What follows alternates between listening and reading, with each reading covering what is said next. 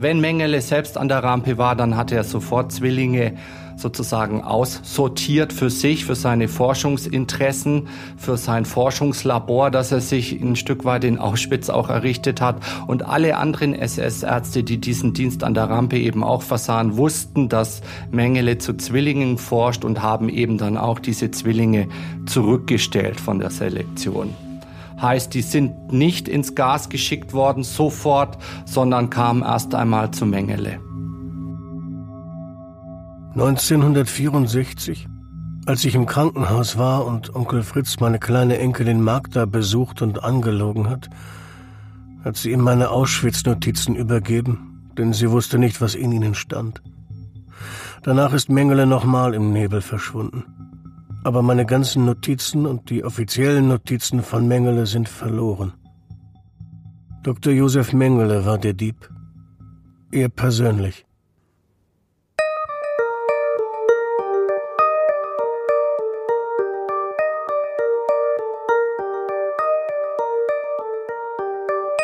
Die falsche Gräfin und die Auschwitz-Tagebücher. Eine Podcast-Serie in sieben Kapiteln.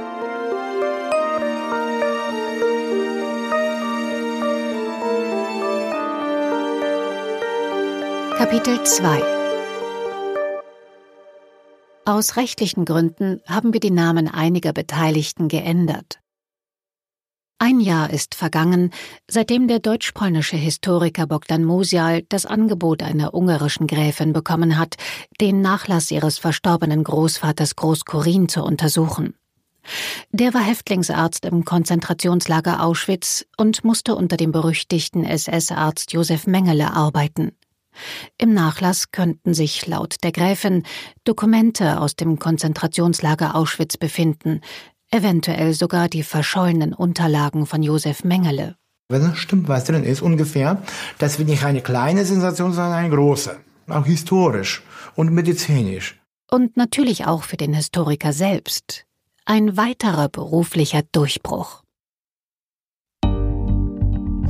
Am 27. Januar 2015 ist es endlich soweit. Die Sperrfrist für den Nachlass des Großvaters endet. Musial und seine Bekannte, die Ärztin Stefanie R., fahren gemeinsam mit der Gräfin Nicole und ihrer Freundin, der Münchner Unternehmerin Angelika B., nach Zürich. Dort befindet sich ein Bankschließfach, in dem der Nachlass liegt. Die Gräfin betritt die Bank allein. Und da sagte er, sie, ihr dürft nicht rein, nur ich und eine andere Begleitung. Wie sie später erklären wird, handelt es sich dabei um einen Vertreter des Vatikans. Mosial, Stephanie R. und Angelika B. warten in der Zwischenzeit in einer Schweizer Konfiserie. Da kommt der Anruf, alles erledigt, wir fahren. Schließlich holt sie die Gräfin ab, mit dem Nachlass im Kofferraum. Bevor sie sich auf den Weg zu Angelika B.'s Villa in München machen, halten sie noch am jüdischen Friedhof in Zürich. Dort zeigt ihnen die Gräfin das Grab ihres Großvaters Corinne. Musial holt seine Kamera aus der Tasche, um das Grab zu fotografieren. Ich wollte wissen, die Schrift haben, natürlich, ne? Klar, aber das ist hebräisch alles. Konnte ja nicht entziffern, ob es ist oder nicht. Wollte ich Foto machen, hat sie gesagt, nee, das macht man nicht, um Gottes.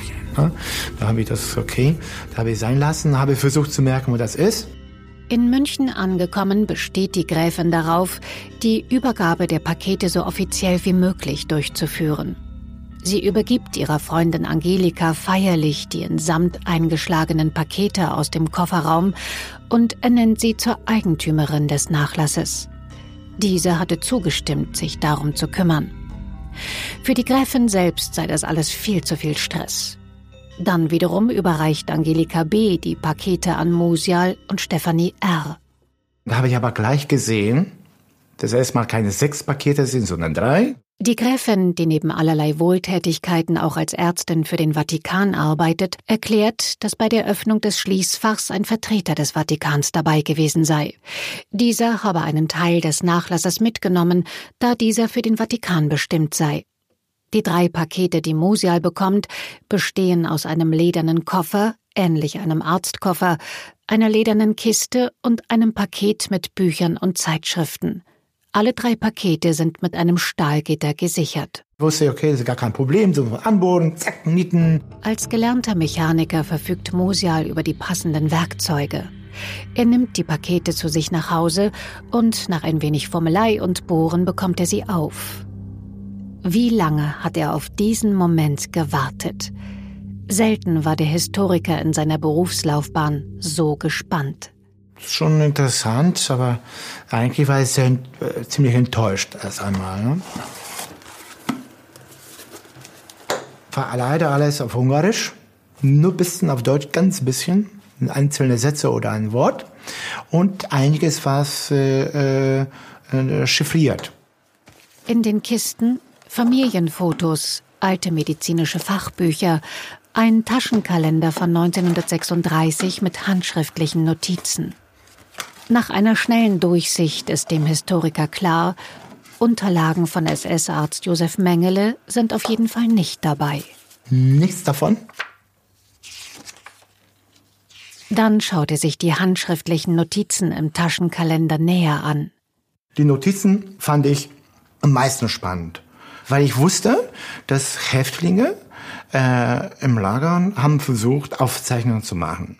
Er stößt auf vertraute Begriffe. Krematorium, Zyklon B, Kaiser Wilhelm Institut.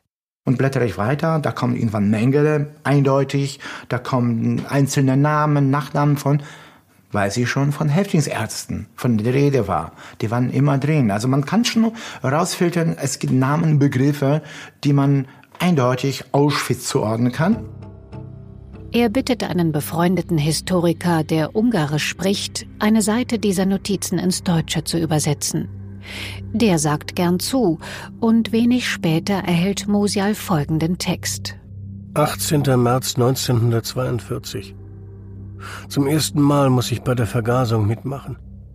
200 Menschen wurden in die Gaskammer gebracht. Danach befahl ein SS-Arzt, die Zyklon B-Kanister zu öffnen und durch die Gitter hineinzuschütten. Der Exitus trat erst nach 10 bis 20 Minuten ein. Arme, unglückliche Menschen. Meine jüdischen Mitmenschen. Oh mein Gott.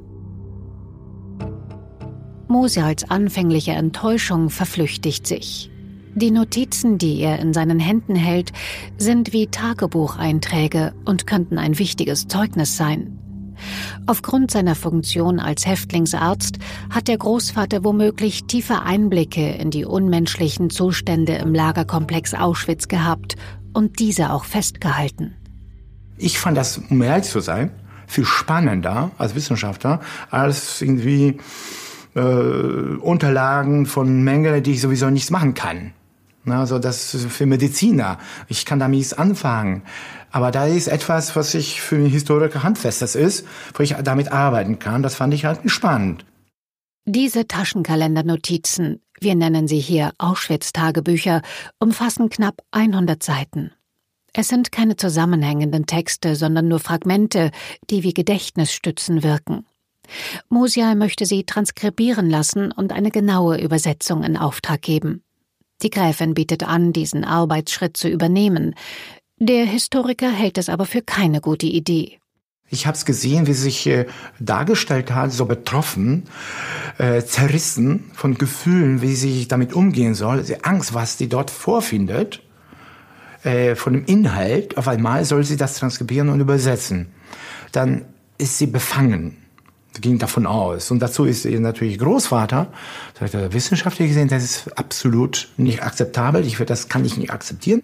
Stattdessen engagiert Mosial einen vereidigten Übersetzer. Und die ersten Übersetzungen, die er zugeschickt bekommt, sind aussichtsvoll. In den Auschwitz-Notizen wird deutlich, dass der Großvater Corin tatsächlich eng mit dem SS-Arzt Josef Mengele zusammengearbeitet hat.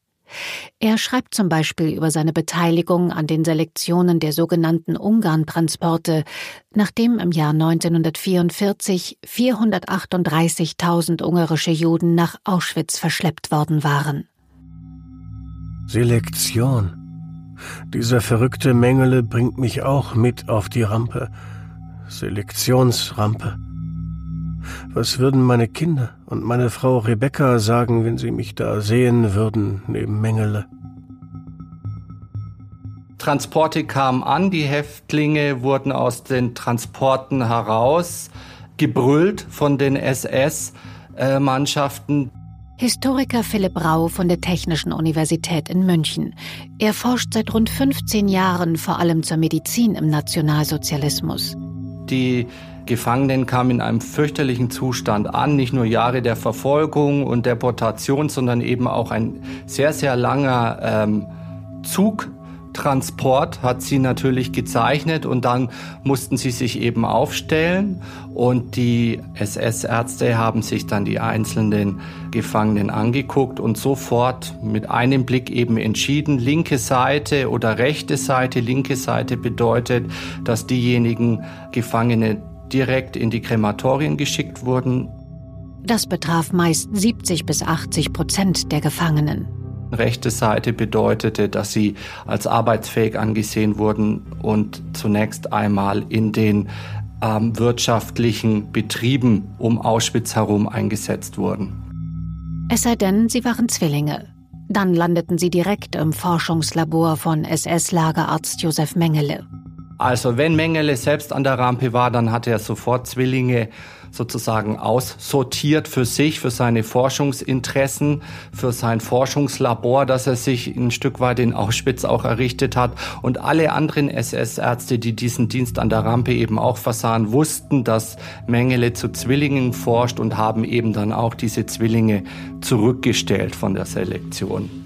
Heißt, die sind nicht ins Gas geschickt worden sofort, sondern kamen erst einmal zu Mengele. Mithilfe von menschenverachtenden Experimenten an Zwillingen will Josef Mengele Fragen der Vererbung klären. Inwieweit hängt die Entstehung, die Ursache und der Verlauf einer Erkrankung an dem Erbgut des jeweiligen Menschen ab und inwieweit lässt sich das vererben oder eben nicht vererben. Das war die Ausgangsposition.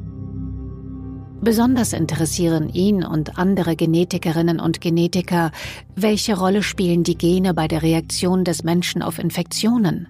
Es ließ sich, und das war die damalige Überzeugung, es lässt sich niemals besser als an Zwillingen eben forschen, weil man da immer die Vergleichbarkeit hat.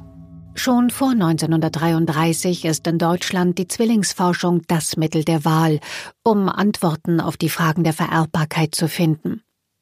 Ein wichtiger Akteur ist Othmar Freiherr von Verschur, damals Leiter der Abteilung für menschliche Erblehre am KWI, dem Kaiser Wilhelm Institut für Anthropologie, menschliche Erblehre und Eugenik in Berlin. Er systematisierte die Zwillingsforschung und legte bis 1935 eine umfangreiche Kartei mit Zwillingen an. Die Geschwisterpaare wurden befragt, vermessen und gegebenenfalls geröntgt. Um andere invasive Untersuchungen an den Zwillingen durchführen zu können, benötigte das Institut eine schriftliche Einverständniserklärung der Zwillinge, und diese war meist nur schwer zu bekommen. Es war generell verboten, Patientinnen und Patienten für Forschungszwecke mit Krankheiten zu infizieren. Das bedeutete, dass Erbforscherinnen und Erbforscher sich ausschließlich auf Fälle beschränken mussten, bei denen beide Zwillingsgeschwister dieselbe Infektionskrankheit hatten. Diese Regelungen änderten sich aber mit der Machtübernahme der Nationalsozialisten und dem Bau von Konzentrations- und Vernichtungslagern. Die SS-Ärztinnen und Ärzte waren nun nicht mehr auf die Einwilligung ihrer Patientinnen und Patienten angewiesen. Diese waren einer vollständigen Willkür ausgesetzt. Das war, wenn man so will, das Angebot des NS-Staates an diese Ärzte. Ihr könnt dort machen, was ihr wollt. Ihr könnt schrankenlose Forschung betreiben. Ihr könnt eure Forschernatur ausleben ohne jegliche Hindernisse. Und das ist in Auschwitz in beträchtlichem Maße vonstatten gegangen. Im Mai 1943 kommt Josef Mengele mit Anfang 30 als SS-Arzt nach Auschwitz-Birkenau. Neben seinen regulären Aufgaben wie Seuchenbekämpfung und Selektionen experimentiert er regelmäßig an Häftlingen mit Bestrahlungen, Bluttransfusionen und Gift. Die Proben und Präparate schickt er an das Kaiser Wilhelm Institut, für das er vorher als wissenschaftlicher Mitarbeiter tätig war. Verschur, der Leiter und bekannte Zwillingsforscher, war sein Doktorvater. Mengele kam als Humangenetiker nach Auschwitz und war als solcher dort tätig. Er war ein absoluter Zyniker. Er war wahrscheinlich auch gar kein Sadist, was ihm ja manchmal auch unterstellt wird. Sadisten freuen sich ja an den Schmerzen anderer Menschen. Das hat Mengele wohl gar nicht. Der hat die Menschen schlichtweg nicht mehr als Menschen betrachtet, sondern als Versuchsobjekte. Und mit dieser zynischen, zutiefst auch rassistischen Haltung war er in Auschwitz tätig. Und da musste er überhaupt nichts abspalten, nichts verdrängen, ähm, sondern er war dort und hatte eine Mission und hatte Ziele, die er für sich, aber auch, wenn man so will, für den NS-Staat zu verfolgen hatte. Und das hat er durchgeführt. Eiskalt. Mengele lässt einen Kindergarten mit Sandkasten und Schaukeln errichten für Mehrlingsgeschwister und Kinder bis zum Alter von sechs Jahren. Er verteilt Süßigkeiten, manchmal sogar Spielzeug und gewinnt so das Vertrauen der Kinder. Das war im Prinzip der schöne Schein, der da aufgebaut wurde von Mengele, weil das Kalkül dahinter war ja, Forschung zu betreiben, die ja auch, wenn man so will, etwas mit dem alltäglichen Leben zu tun haben musste. Also Vermessungen, Blutabnahme, Gewichtskurven etc. Das hätte alles wenig Sinn gemacht, wenn das unter normalen KZ-Bedingungen stattgefunden hätte. Weil das natürlich äh, vollkommen unterernährte, sehr, sehr kranke und schwache Häftlinge gewesen wären. Und das ließe sich eins zu eins, äh, was die Forschungsergebnisse angeht, natürlich nicht übertragen. Starb ein Kind, ließ Mengele dessen Zwilling ermorden oder tötete ihn selbst, um anschließend die Leichen vergleichen zu können. Historiker gehen davon aus, dass Mengele bei seiner Flucht in der Lage war, einen Teil seiner Forschungsergebnisse mitzunehmen. Er soll sie laut Zeugenaussagen von 1945 kurz vor der Evakuierung des Lagers in einen Koffer gestopft haben. Dieser gilt seitdem als verschollen.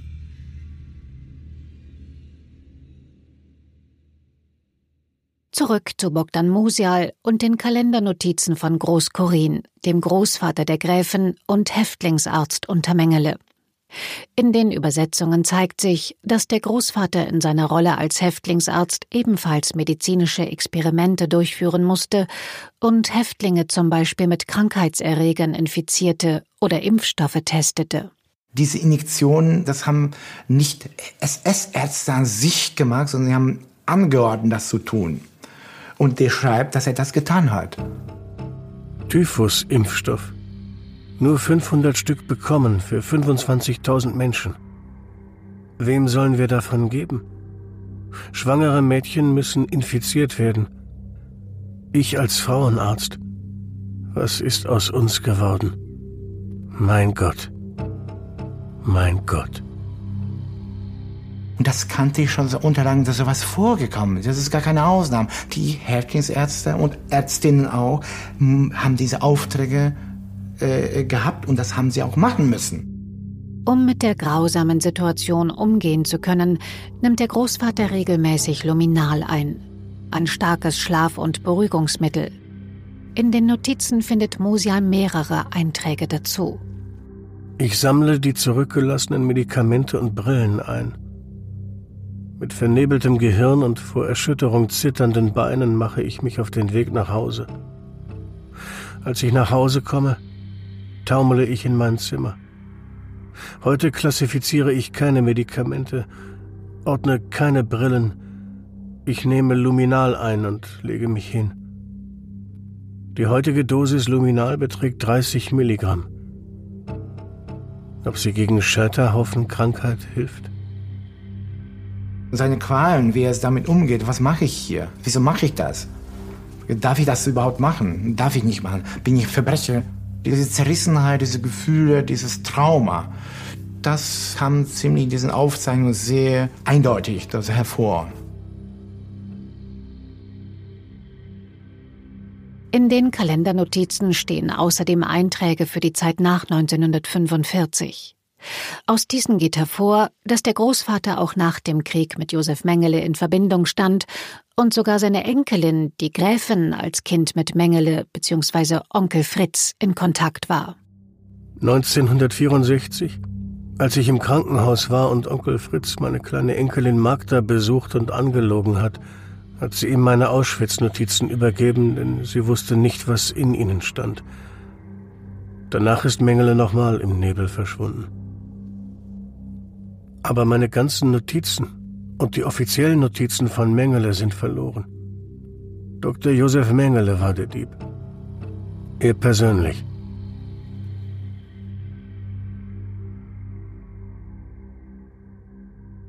Der Materialumfang ist so enorm, dass Musial sich entscheidet, einen unabhängigen Geldgeber zu akquirieren für Recherchereisen und weitere Übersetzungen. Im April 2015 bekommt er die Zusage der Hamburger Stiftung zur Förderung von Wissenschaft und Kultur, die ihn schon einmal gefördert hat. Dies verschafft ihm nun die nötige Freiheit, vollends in das Material einzusteigen. Ich fand das sehr wissenschaftlich äh, sehr anspruchsvoll und sehr spannend. Also so Detektivarbeit mit Archivrecherchen verbunden, so ein Satz oder Halbsatz oder ein das zu entziffern, was er unter diesem äh, gemeint haben könnte, äh, das ist äh, so sehr, sehr viel Fleiß, sehr viel Aufwand, aber auch Befriedigung wissenschaftlich ne, kann bringen kann. Um die Situation des Großvaters als Häftlingsarzt besser zu verstehen und wissenschaftlich einordnen zu können, beschäftigt sich Mosial zusätzlich sehr intensiv mit den Quellen zu Häftlingsärztinnen und Häftlingsärzten. Er besucht verschiedene Archive in Polen und findet aufschlussreiches Material. In Auschwitz übernehmen anfangs lange Zeit Häftlinge ohne ärztliche Ausbildung die medizinische Betreuung der Mithäftlinge.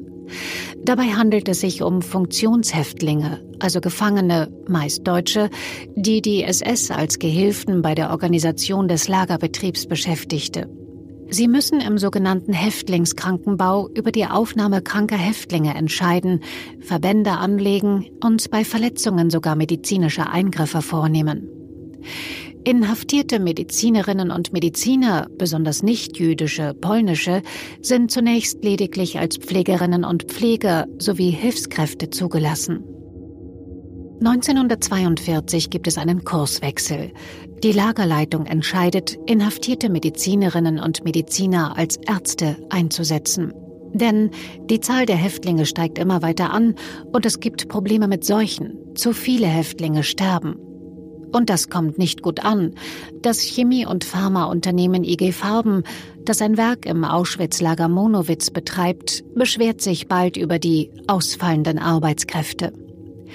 So werden ab 1942 inhaftierte Medizinerinnen und Mediziner als Häftlingsärzte zugelassen und auch oft für die zahlreichen medizinischen Experimente rekrutiert.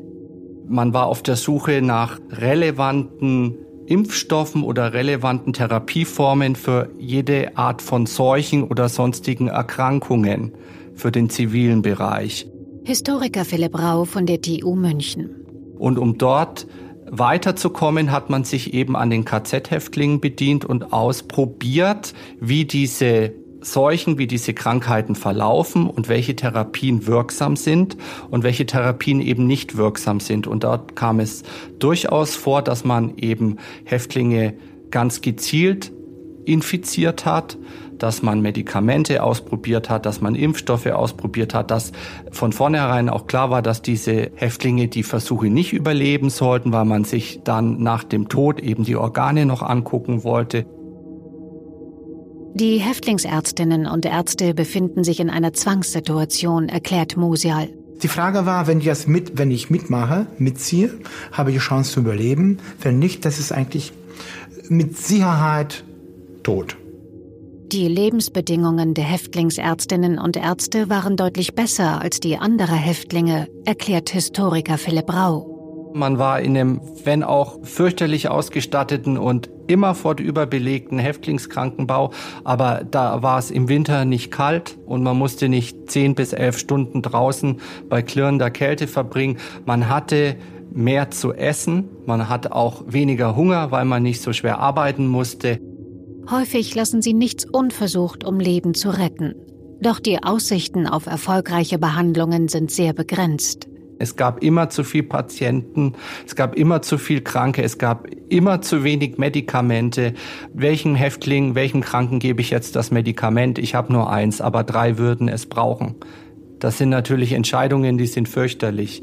Und dennoch konnte man immerhin einem helfen. Auf der anderen Seite konnte man durchaus auch sagen, auch wenn der Patient jetzt unter den Richtlinien der SS wieder arbeitsfähig ist, man konnte ihn trotzdem noch zwei Tage im Häftlingskrankenbau lassen damit er sich vielleicht noch mehr in Anführungszeichen oder richtig oder ein Stück weit mehr erholen konnte, als das die Richtlinien der SS vorsahen. Einige SS-Ärzte in Auschwitz lassen sich von den Häftlingsärztinnen und Ärzten fachlich aus- und weiterbilden, auch chirurgisch.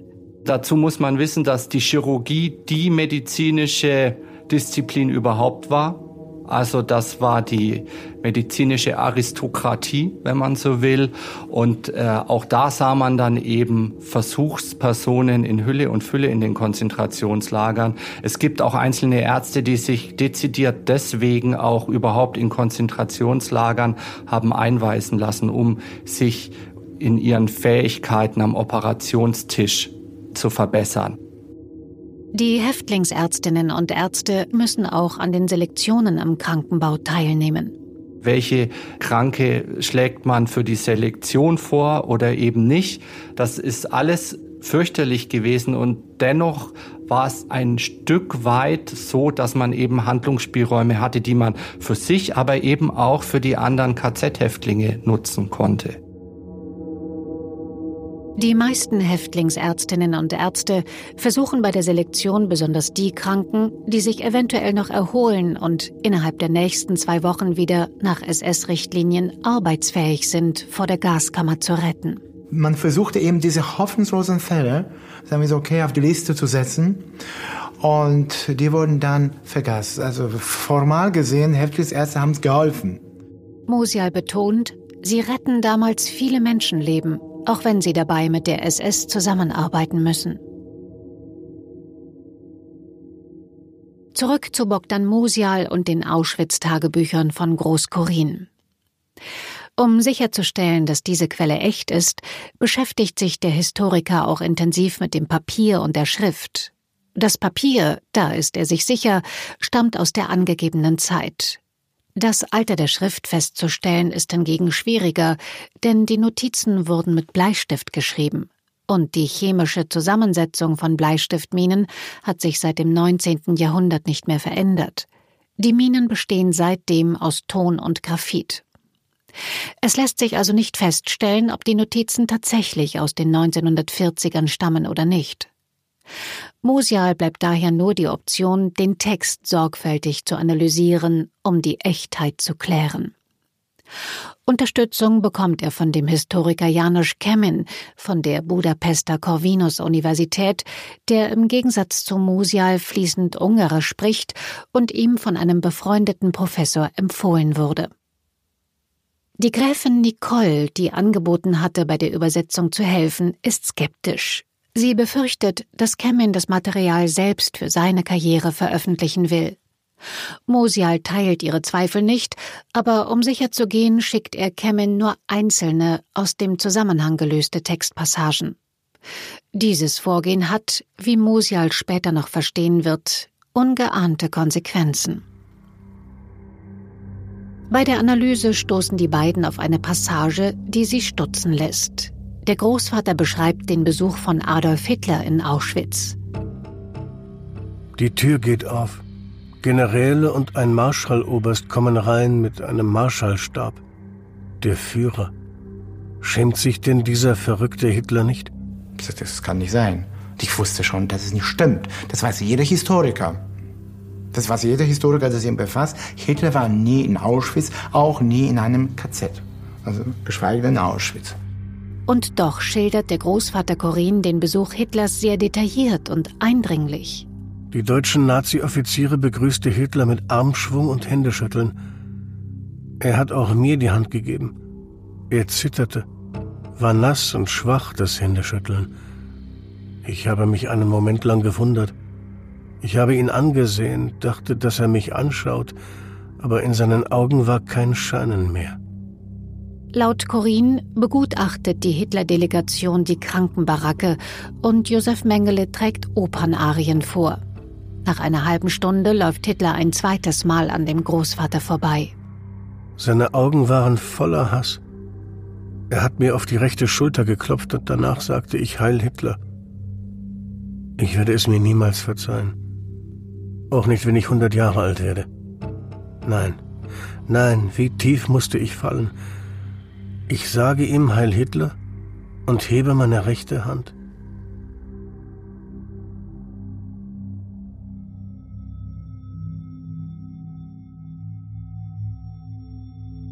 Mosial zerbricht sich den Kopf darüber. Wie kann es sein, dass der Großvater fest davon überzeugt ist, Hitler gesehen zu haben? Doch er findet eine mögliche Erklärung. Größen der Wehrmacht oder der NSDAP haben das Lager Auschwitz immer mal wieder besucht. Von einem dieser Besuche entdeckt Musial ein Foto. Ich blättere und da steht Mai 1945, Besuch von General Quade in Auschwitz. Und da steht, und äh, da steht ein General, Luftwaffengeneral. Da war ich platt. Der sah wie Adolf Hitler. Schnurrbart, ungefähr Statur, sah ähnlich aus. Ich war so überrascht, aber sag, okay, vielleicht Wishful Thinking. Ich weiß, dass es genau Quade ist. Dann habe ich das, dem, äh, äh, diese äh, Begleittext zugedeckt. Äh, Oliver war da. Oliver ist Musials Sohn. Ich sagte, Oliver, komm her. Wer ist auf dem Foto? Da kommt mir Hitler. sagte, wow, könnte es sein, dass der Großvater den General Quade gesehen und mit Hitler verwechselt hatte? Der Historiker erinnert sich an die früheren Einträge des Großvaters, in denen er über seine regelmäßige Einnahme des Beruhigungsmittels Luminal geschrieben hatte. Luminal 40 Milligramm. Luminal 50 Milligramm. Depression. Depression und recherchiert die Nebenwirkungen der Droge. Folgende unerwünschte Wirkungen können unter anderem auftreten. Schwindel, Benommenheit, Konzentrationsstörungen, Desorientierung, bei hoher Dosierung außerdem Halluzinationen und Wahrnehmungsstörungen. Ein traumatisierter Häftling nach Luminal, nach diesem, hatte möglicherweise einfach sich getäuscht, war fest davon überzeugt, dass es Hitler gewesen ist, weil er ähnlich ausgesehen hat. Der konnte ja nicht googeln, nach, genau nachprüfen, da hat er vielleicht irgendwann gesehen, aber äh, da sagte er, wow, da haben wir die Lösung. Und das fand ich natürlich sehr spannend, äh, das zu rekonstruieren. Das war schon, ich sagte, wow, also vielleicht jede Unstimmigkeit, mit der wir konfrontiert sind, lässt sich auf diese Art äh, ähm, äh, irgendwann entziffern, erklären. Und deswegen unter anderem sagte ich, gut, dann ist die Sache relativ sicher. Kurz darauf kündigt die Gräfin Nicole weitere Pakete aus dem Nachlass ihres Großvaters an. Das sind ein Teil der Unterlagen, die nach Vatikan gegangen sind. Und es hat sich herausgestellt nach der Übersicht, dass eigentlich die an uns kommen sollen. Die Gräfin vermutet, dass es sich dabei um die Memoiren ihres Großvaters handelt. Ich habe mich sehr gefreut. Denn neue Texte könnten dabei helfen, Antworten auf die vielen offenen Fragen zu finden. Was Musial beispielsweise verwundert ist, dass der Name Corinne an keinem einzigen Vernehmungsprotokoll vorkommt. War der Großvater der Gräfin mit einer verdeckten Identität in Auschwitz? Dazu mehr in Kapitel 3. Die falsche Gräfin und die Auschwitz-Tagebücher. Eine Podcast-Serie in sieben Kapiteln. Dieser Podcast entstand in Zusammenarbeit mit ZDF Info. In der ZDF-Mediathek gibt es eine Fernsehdoku, die sich auch dem Thema des Podcasts widmet. Abgezockt, die Auschwitz-Tagebücher. Der Link dazu befindet sich in den Show Notes zu dieser Episode. Eine Produktion von 4000 Hertz Studio im Auftrag von Argon Lab. Weitere Podcasts von Argon Lab auf podcast.argon-verlag.de. Neuigkeiten zu unseren Podcasts gibt's bei Facebook und Instagram.